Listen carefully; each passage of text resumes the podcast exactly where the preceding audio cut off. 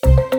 Muito bom dia aos nossos amigos ouvintes. Estamos no ar com mais uma coluna Política com Fabiana Erbas, o nosso encontro marcado de todas as sextas-feiras, sempre a partir das 8h20 da manhã, aqui dentro do Primeira Hora RC7, falando sobre os bastidores da política catarinense, da política local, da política nacional, falando sobre aquilo que foi notícia e também em programas especiais trazendo entrevistas, como o da semana passada passada, quando entrevistamos o deputado estadual Lucas Neves. E ainda vem muitas entrevistas especiais por aí ao longo deste nosso importante ano eleitoral de 2024. Mas hoje, hoje é dia de falar sobre bastidores da política, dia de falar sobre notícias políticas que aconteceram ao longo dessa semana, semana de carnaval, semana curta, semana é, não tão movimentada, mas sim, sim também com algum movimento político, né? A gente sabe que o Brasil começa realmente a funcionar de verdade mesmo depois do carnaval, mas os bastidores da política não param, especialmente em ano eleitoral, ano de eleições municipais. E é exatamente esse o assunto que a gente começa a falar em primeiro lugar aqui dentro da nossa coluna. Bom, meus amigos, a gente sabe que mudanças de partido costumam acontecer exatamente quando se abre a famosa janela eleitoral, aquela janela de mudança partidária para aqueles parlamentares que estão em exercício de mandato. E não é diferente para os vereadores, para a questão é, de eleição municipal, de eleição local. E nesse ano a janela eleitoral vai se abrir entre os dias 7 de março até o dia 5 de abril. São exatamente seis meses antes do pleito, antes da eleição. E esse é o período para os vereadores que estão em exercício de mandato, aqueles que quiserem fazer a troca de partido sem perderem o mandato, né? sem sofrerem um processo é, pelos seus partidos por infidelidade partidária. Dentro desta janela que a lei abre seis meses antes do pleito, é possível possível a mudança de partido. E provavelmente temos notícias que aqui em Lages mudanças vão ocorrer dentro da Câmara Municipal com vereadores que estão em exercício de mandato. Especula-se nos bastidores que talvez a maior parte das mudanças de partido possa se dar dentro do PSD, justamente o partido é do prefeito Antônio Seron, o partido da situação. E especula-se que três vereadores do PSD poderiam, nesse momento, já estar estudando uma eventual troca de partido dentro da janela legal permitida do dia 7 de março ao dia 5 de abril. Os nomes que circulam nos bastidores que estariam talvez estudando uma possível mudança do PSD para algum outro partido antes do pleito para concorrer à eleição por outro partido seria justamente do vereador Heron de Souza, do PSD, o doutor Heron, o vereador Jean Pierre e o vereador Gerson dos Santos, ele que foi candidato a deputado estadual nas últimas eleições de 2022, ainda também pelo PSD. Né? Os motivos que poderiam estar levando a estes, estes três importantes nomes da Câmara dos Vereadores e do PSD a estudarem uma possível saída do partido são diferentes, as motivações seriam diferentes, né? O doutor Heron é muito mais ligado durante o período do ex-presidente Jair Bolsonaro, identificado muito mais com o bolsonarismo, mais à direita, talvez se sentindo um tanto quanto desconfortável algum tempo dentro do PSD, mais isolado.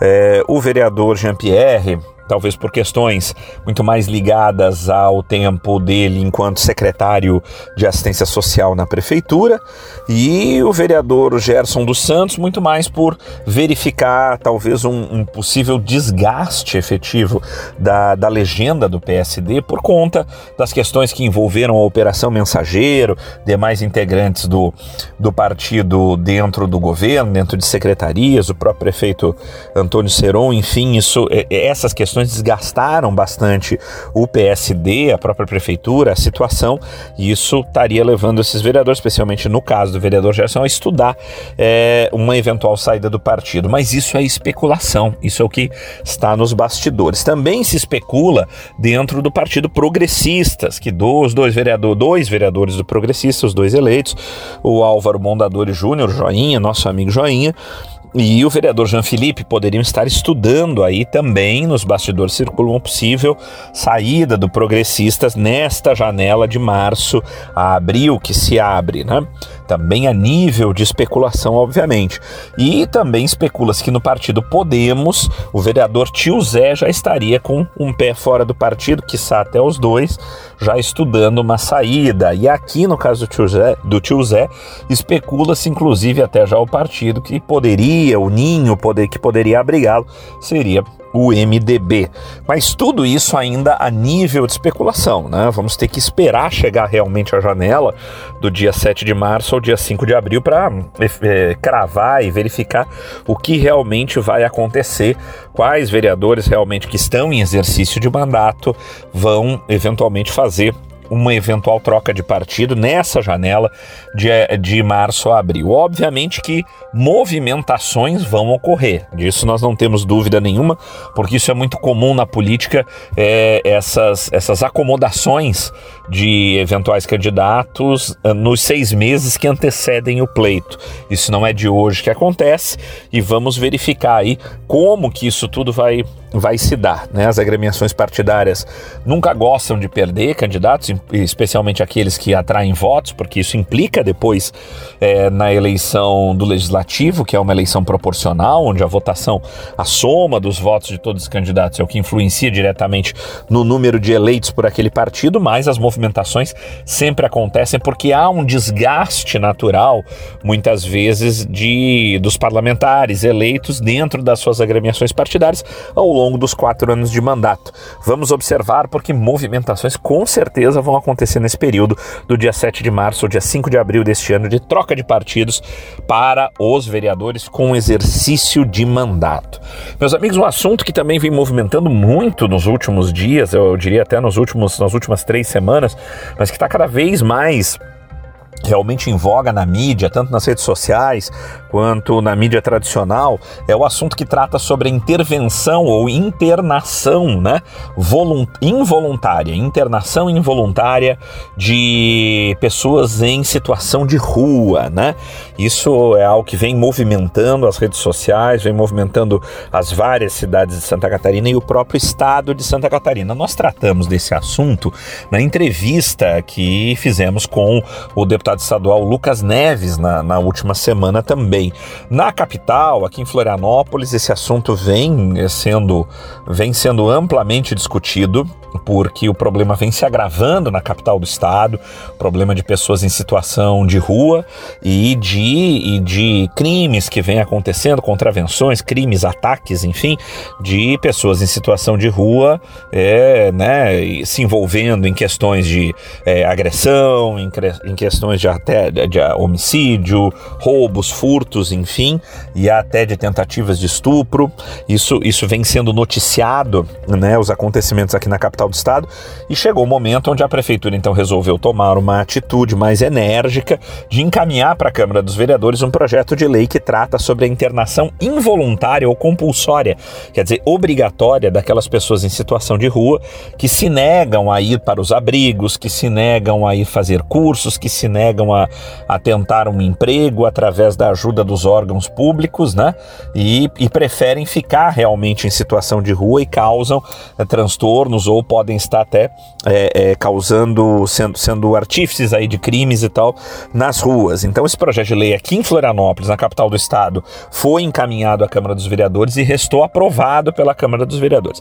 Mas há uma discussão muito grande porque a oposição ao prefeito Topázio Neto, os partidos de oposição aqui, são os partidos mais à esquerda, né? Os vereadores desses partidos votaram contra o projeto porque dizem, alegam que esse projeto seria inconstitucional no entendimento deles, né?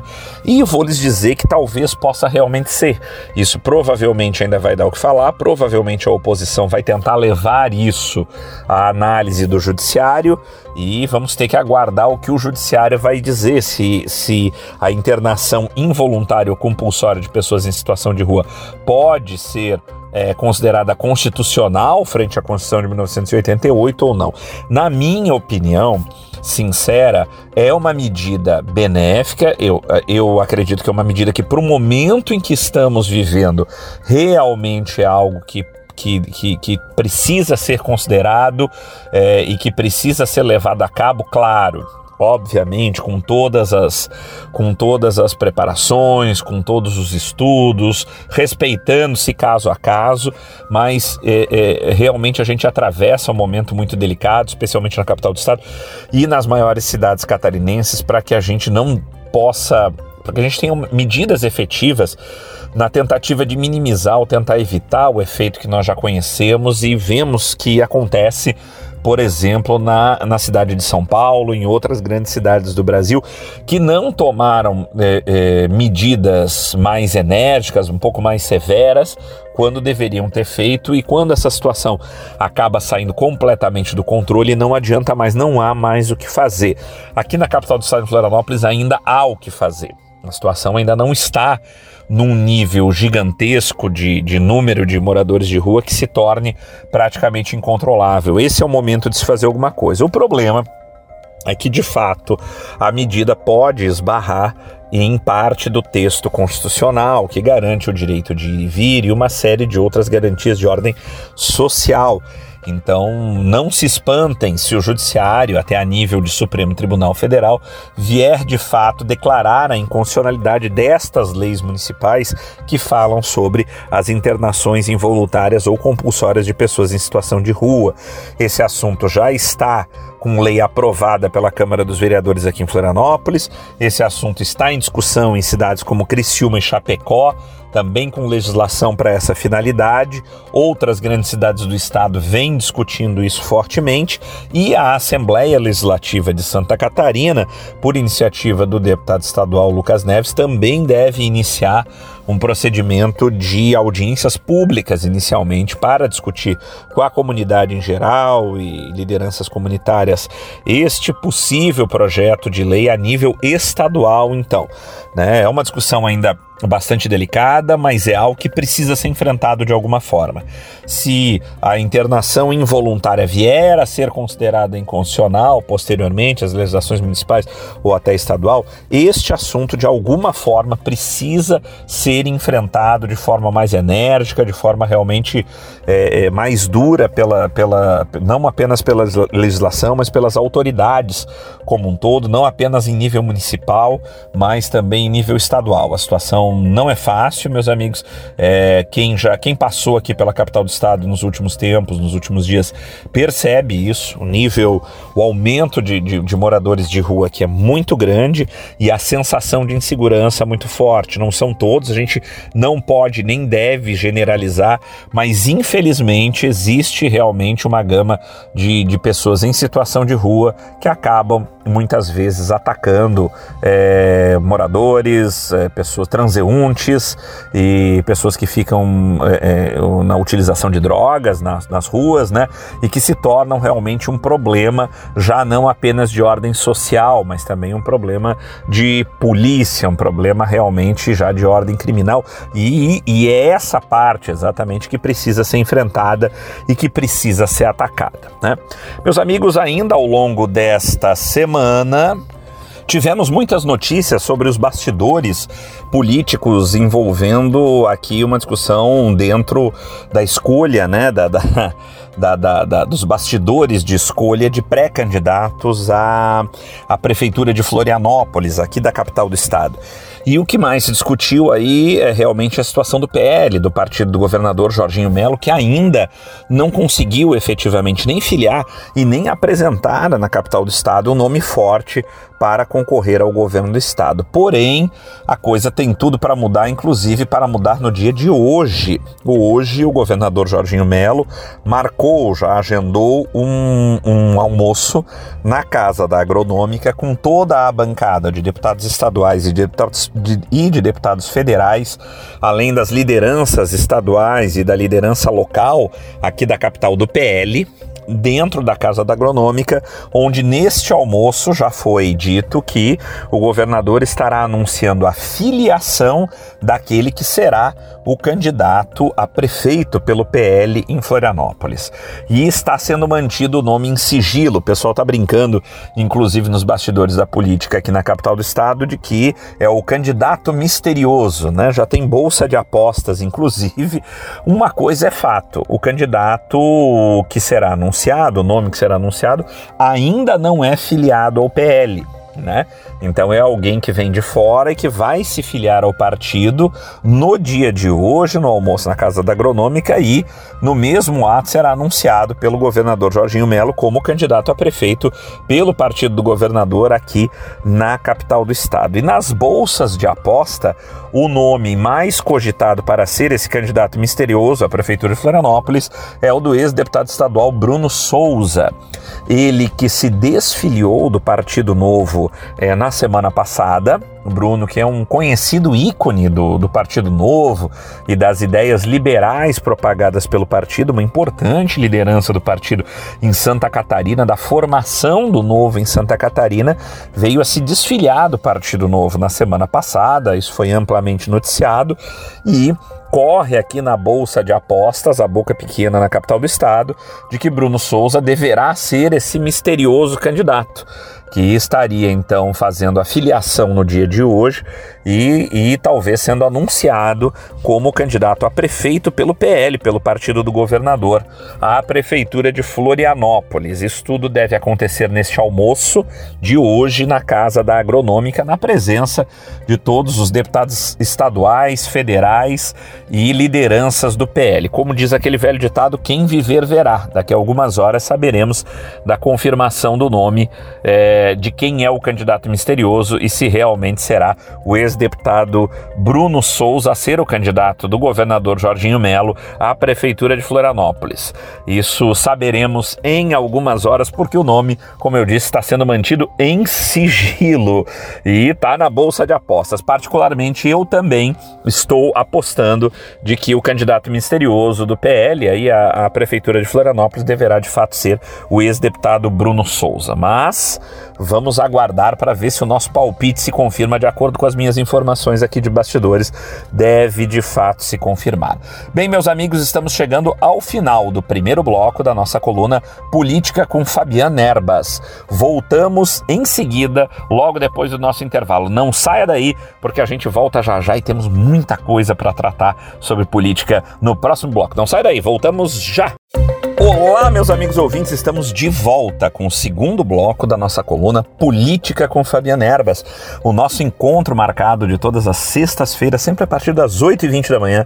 A gente está aqui dentro do Primeira Hora RC7, falando sobre os bastidores da política, da política catarinense, a política local, regional, política nacional, nesse importante ano eleitoral de 2024, ano de eleições municipais, gente vai tratar muito desses assuntos aqui. No primeiro bloco, a gente já falou, né, de política local, falamos aí da janela, né, de troca de partidos para aqueles vereadores que estão em exercício de mandato, né? A janela se abre a partir do dia 7 de março próximo e vai até o dia 5 de abril. Deveremos ter uma dança de cadeiras aí, de mudança de partido nos vereadores, né? Especialmente vereadores que integram partido de situação, PSD, progressistas, né? Também alguma mudança no Podemos, talvez em alguns outros partidos, enfim, vamos verificar. A gente falou de alguns nomes que podem, que estão circulando aí, é, é, especulações dos bastidores da possível troca de partido. Vamos aguardar para ver o que, que vai acontecer, né? Falamos aqui também sobre a situação da internação, né? Do, do, de, dessa polêmica sobre a internação involuntária internação compulsória de pessoas em situação de rua, né? Que vem amplamente sendo discutido aí, seja é, com leis municipais, seja a nível de discussão que deve começar a haver agora dentro da Assembleia Legislativa com, com audiências públicas, né? Falamos sobre esse assunto, um assunto palpitante, um assunto importante e polêmico dessa, dessa última semana. Falamos também sobre o anúncio do candidato misterioso à Prefeitura de Florianópolis pelo PL, partido do governador Jorginho Melo e do ex-presidente Jair Bolsonaro. Esse anúncio deve acontecer, está marcado para acontecer em um almoço hoje, aqui na Casa da Agronômica, na capital do estado, na residência do governo do estado. Um almoço com todas as lideranças estaduais do PL onde o governador Jorginho Melo promete anunciar a filiação e o anúncio deste candidato, né?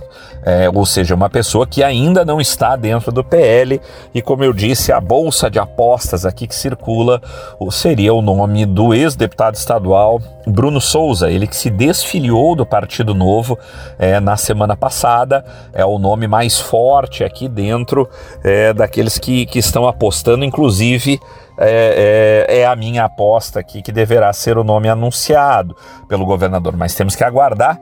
É, é no almoço, no dia de hoje, na Casa da Agronômica, que essa que essa questão vai se resolver, né? E é aquela pergunta, Bruno Souza vem de fato para valer como candidato ou é uma tentativa do PL eventualmente de colocar pressão sobre o prefeito Topázio Neto para tentar uma composição e de repente o PL indicaria o vice que poderia até ser o próprio Bruno Souza? Enfim, isso ainda isso ainda está é, é, nos bastidores, está em discussão. A princípio, a notícia que a gente tem é que o PL vem sim com um candidato para valer, porque não seria, em tese, admissível que o partido que está na máquina do governo do Estado não tenha um candidato mais forte, um candidato da máquina, um candidato do PL na capital do Estado, né? E que vá compor com o PSD, mas nada estaria descartado até esse momento, né? Vamos ver. Quem viver verá, vamos ver aí quem vai ser o nome, quem será o, o pré-candidato, né? É misterioso à Prefeitura de Florianópolis pelo Partido Governador, que será anunciado daqui a algumas horas no almoço aqui é, na casa da agronômica, né? E essa semana também a gente teve aí, foi uma semana é, que já vem é, é, abalada, digamos assim, ou que vem movimentada por conta de operações da Polícia Federal, especialmente aquela operação destinada aos suspeitos ou supostos envolvidos na, na tentativa de golpe, ou na suposta tentativa alegada tentativa de golpe de Estado, né? Que vem sendo investigada pelo Supremo Tribunal Federal e pela Polícia Federal, desde os atos ali do famoso dia 8 de janeiro né, de, de, do ano passado, e que culminaram aí com inquérito e prisões e busca e apreensões em casas de, de, de militares e de pessoas ligadas ao governo do ex-presidente Bolsonaro, né? Nessa história toda. Com tudo isso, esse, esse, esse burburinho, essa história aí emergiu, a coisa ferveu desde semana passada para essa semana e o ex-presidente Bolsonaro resolveu vir a público nas redes sociais para dizer que vai promover um ato, né? Um ato de manifestação sua, né? É, na Avenida Paulista, agora no próximo dia 25 de fevereiro. O presidente apareceu em um vídeo, né? O ex-presidente Bolsonaro apareceu em um vídeo convocando seus apoiadores, seguidores e simpatizantes para estarem né, no dia 25 de fevereiro lá na Avenida Paulista, onde ele diz que vai fazer um pronunciamento para se defender das alegadas acusações que ele diz que vem sendo vem sofrendo por conta desse inquérito aí que fala sobre a, a, a alegada tentativa de golpe de Estado. O presidente nesse vídeo, né, ele diz, pede o comparecimento das pessoas de forma pacífica. Ele pediu que as pessoas que lá se dirigirem até a Avenida Paulista de 25 vão vestidas de verde e amarelo e que não levem nenhum cartaz e nenhuma faixa com dizeres contra ninguém, né, contra quem quer que seja, né? É, ele pretende, pelo menos no, no vídeo divulgado, que seja uma manifestação pacífica e não direcionada, digamos, a alguém, né, uma pessoa específica diretamente. Pelos bastidores da política circula que a ideia desse ato teria, na verdade, partido do pastor Silas Malafaia, né, conhecido pastor evangélico, né, um aliado aí de primeira hora do ex-presidente Bolsonaro, teria sido dele a ideia de promover essa manifestação, né? É, e aí, né? Fica aquela pergunta, né? Essa manifestação vem em boa hora para o presidente? Realmente, na prática, funciona como um ato de defesa, né? Isso vai funcionar lá para para de alguma forma o Supremo Tribunal Federal recuar nas investigações, pensar de uma forma diferente ou coisa parecida? Sinceramente, na minha opinião, não. Né? O Supremo Tribunal Federal já demonstrou em outras oportunidades que não tem, não dá muito ouvidos, não, não, não, não, não se abala né, com presença de público, não se abala com questões mais ligadas à, à, manifestação de população, etc. e tal. Até porque os integrantes do Supremo né, não dependem de voto, né? decidem muitas vezes algumas questões de ordem política, mas não estão ali porque são eleitos. Então, é, a, a, a pressão da opinião pública sobre os ministros do Supremo Tribunal Federal, sinceramente, já se demonstrou, não em outras oportunidades, como algo não tão relevante. Então, na minha opinião, de, na parte prática, lá no, naquilo que está sendo julgado e investigado, uma manifestação dessa, seja lá qual for a quantidade de pessoas que estejam lá, necessariamente não vai se traduzir em algum efeito mais ou menos benéfico para o ex-presidente em sede das investigações e do que pode sair dali. Agora, Dentro da parte política, sim, isso sempre tem um efeito. Eu acho que a manifestação talvez venha muito mais nesse sentido, de você é, mobilizar, digamos assim, novamente a militância né, é, pró-Bolsonaro, a militância bolsonarista, trazer as pessoas de novo à rua, né, dar aquela sacudida né, é, conta desse, desses, desses ataques sofridos agora, por conta justamente do desgaste né, é, na situação toda. Então, sim, é, na minha opinião, nesse sentido, um sentido muito mais político, né, para movimentar novamente a militância, especial, especialmente nesse ano eleitoral de eleições municipais, que é muito importante para o fortalecimento é, é, é, do movimento, vamos dizer assim, bolsonarista, tanto faz. O ex-presidente Bolsonaro já trocou mais de 10 vezes de partido político, hoje ele está no PL, né? Então é muito mais uma, um, um ato até de fortalecimento do movimento bolsonarista do que necessariamente de um partido político. Acho que nesse sentido o, o, a manifestação pode sim ter um efeito e levando uma quantidade grande de pessoas às ruas lá na Paulista, realmente impressionará se assim acontecer, nesse sentido. Agora, no sentido prático de realmente fazer com que um, haja uma espécie de diminuição, de arrefecimento do Supremo Tribunal Federal em relação às investigações que se fazem é, por conta da alegada tentativa de golpe do 8 de janeiro, eu acho que não, sabe? Acho que o Supremo já demonstrou em outras oportunidades que, digamos assim, não se afeta, não se abala é, muito com essas questões de presença de população na rua, de manifestações e, e tudo mais. Mas vamos verificar, a gente vai, vamos ver né, no dia 25, essa convocação, vamos ver o tamanho e vamos falar aqui, vamos repercutir aqui na nossa coluna os desdobramentos, né, é, os efeitos depois dessa, dessa manifestação convocada pelo ex-presidente Jair Bolsonaro para acontecer na Avenida Paulista no dia 25 de fevereiro, né, você, nosso ouvinte assíduo aqui da nossa coluna, vai discutir com a gente, vai saber de todos os desdobramentos a partir daí né? E ó, o fato é o seguinte, né, meus amigos? Isso naturalmente, como eu disse, trará também efeitos e trará também desdobramentos a nível dos arranjos, é, dos arranjos municipais, né, para as eleições municipais, que estão acontecendo nesse exato momento, que já comentamos no primeiro bloco, né?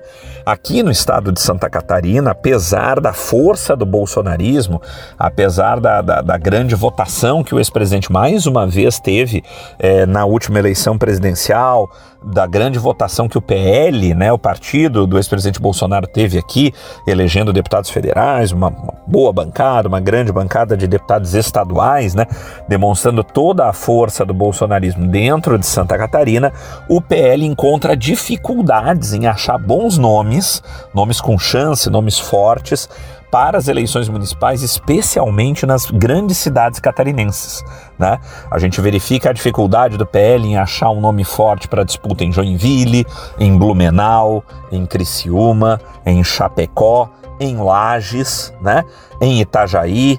Então o partido está com dificuldades de, de encontrar nomes fortes, nomes com impacto para realmente participar no pleito representando o partido do governador do estado e o ex-presidente Jair Bolsonaro nas eleições municipais catarinenses. Isso é um fato curioso, porque o PL, de repente, é, desde as eleições municipais passadas, acabou se transformando num dos maiores, se não o maior partido de Santa Catarina ao lado do PSD, né? Tem o governador do estado, fez uma, uma bancada é, muito grande a nível de deputados federais, uma bancada maior ainda de deputados estaduais, mas tem muita dificuldade em placar candidatos fortes e bons nomes para as eleições municipais, especialmente nos municípios maiores. PL vai tentar começar a reverter isso no dia de hoje, onde se espera e se anunciou que o governador Jorginho Melo irá anunciar no almoço na, caixa, na, na Casa da Agronômica quem será é, o candidato do PL à Prefeitura de Florianópolis. Como eu disse, especula-se fortemente o nome do ex-deputado estadual Bruno Souza, que se desfiliou do Novo na semana passada mas não se sabe. E talvez é, é, com isso o governador Jorginho Melo queira tentar dar uma, uma, uma reviravolta nessa dificuldade. O governador já viajou o estado todo, o governador tenta recrutar os nomes, mas realmente o PL encontra dificuldade, encontra barreiras municipais. E por que isso? Porque eu sempre digo, a eleição municipal é diferente da eleição nacional. É muito, muito complicado e é um grande erro se achar que nas eleições municipais qualquer candidato que for apoiado pelo ex-presidente Bolsonaro, pelo governador Jorginho Melo, ou que tiver o número 22 vai ganhar as eleições. Não. Nos municípios as realidades são diferentes e cada município tem uma realidade local, uma liderança, uma forma de liderança local diferente.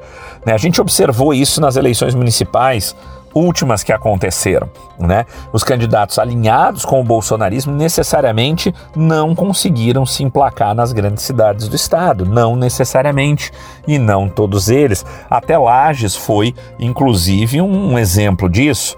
Né? Tivemos aqui em Lages um candidato bolsonarista, candidato Ayrton, na última eleição, né? identificado com o bolsonarismo, foi candidato pelo Partido Patriota né? Mas tinha sido candidato a deputado federal pelo PSL, pelo partido é, é, do, do ex-presidente Jair Bolsonaro, mas quando as urnas abriram, mesmo com, com toda a identificação do candidato, ele acabou fazendo as coisas em torno de 600, 700 votos, né?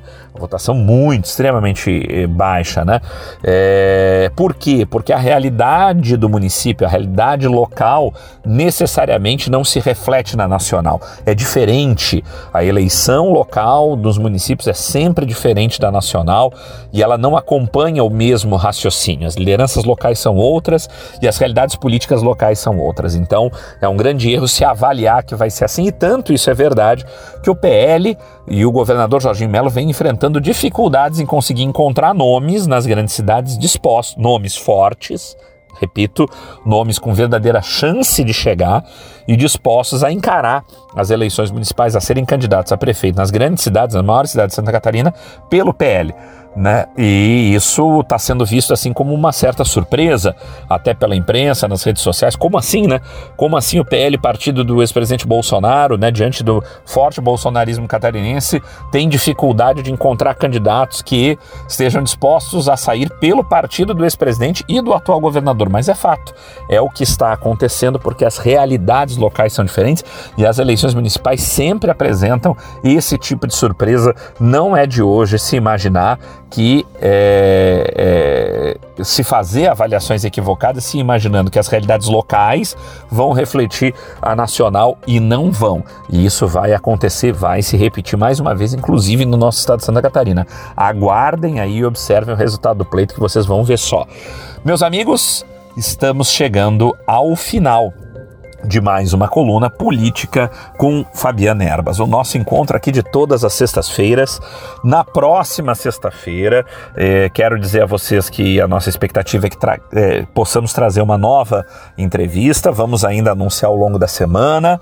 Eu conversei aqui na semana passada com o ex-deputado Bruno Souza, ele que, como eu disse, na Bolsa de Apostas é o favorito a ser anunciado como candidato a prefeito pelo PL aqui na Grande Florianópolis ele confirmou para mim que me dará entrevista, mas não me confirmou a data. Vamos tentar falar com ele logo após o almoço de hoje, se o nome dele realmente for esse, confirmado pelas especulações, e se for, vamos trazê-lo para dar uma entrevista aqui para nós na nossa coluna. Não perca, porque vamos prosseguir com outras entrevistas especiais ao longo deste ano eleitoral de 2024. Meus amigos, ficamos por aqui.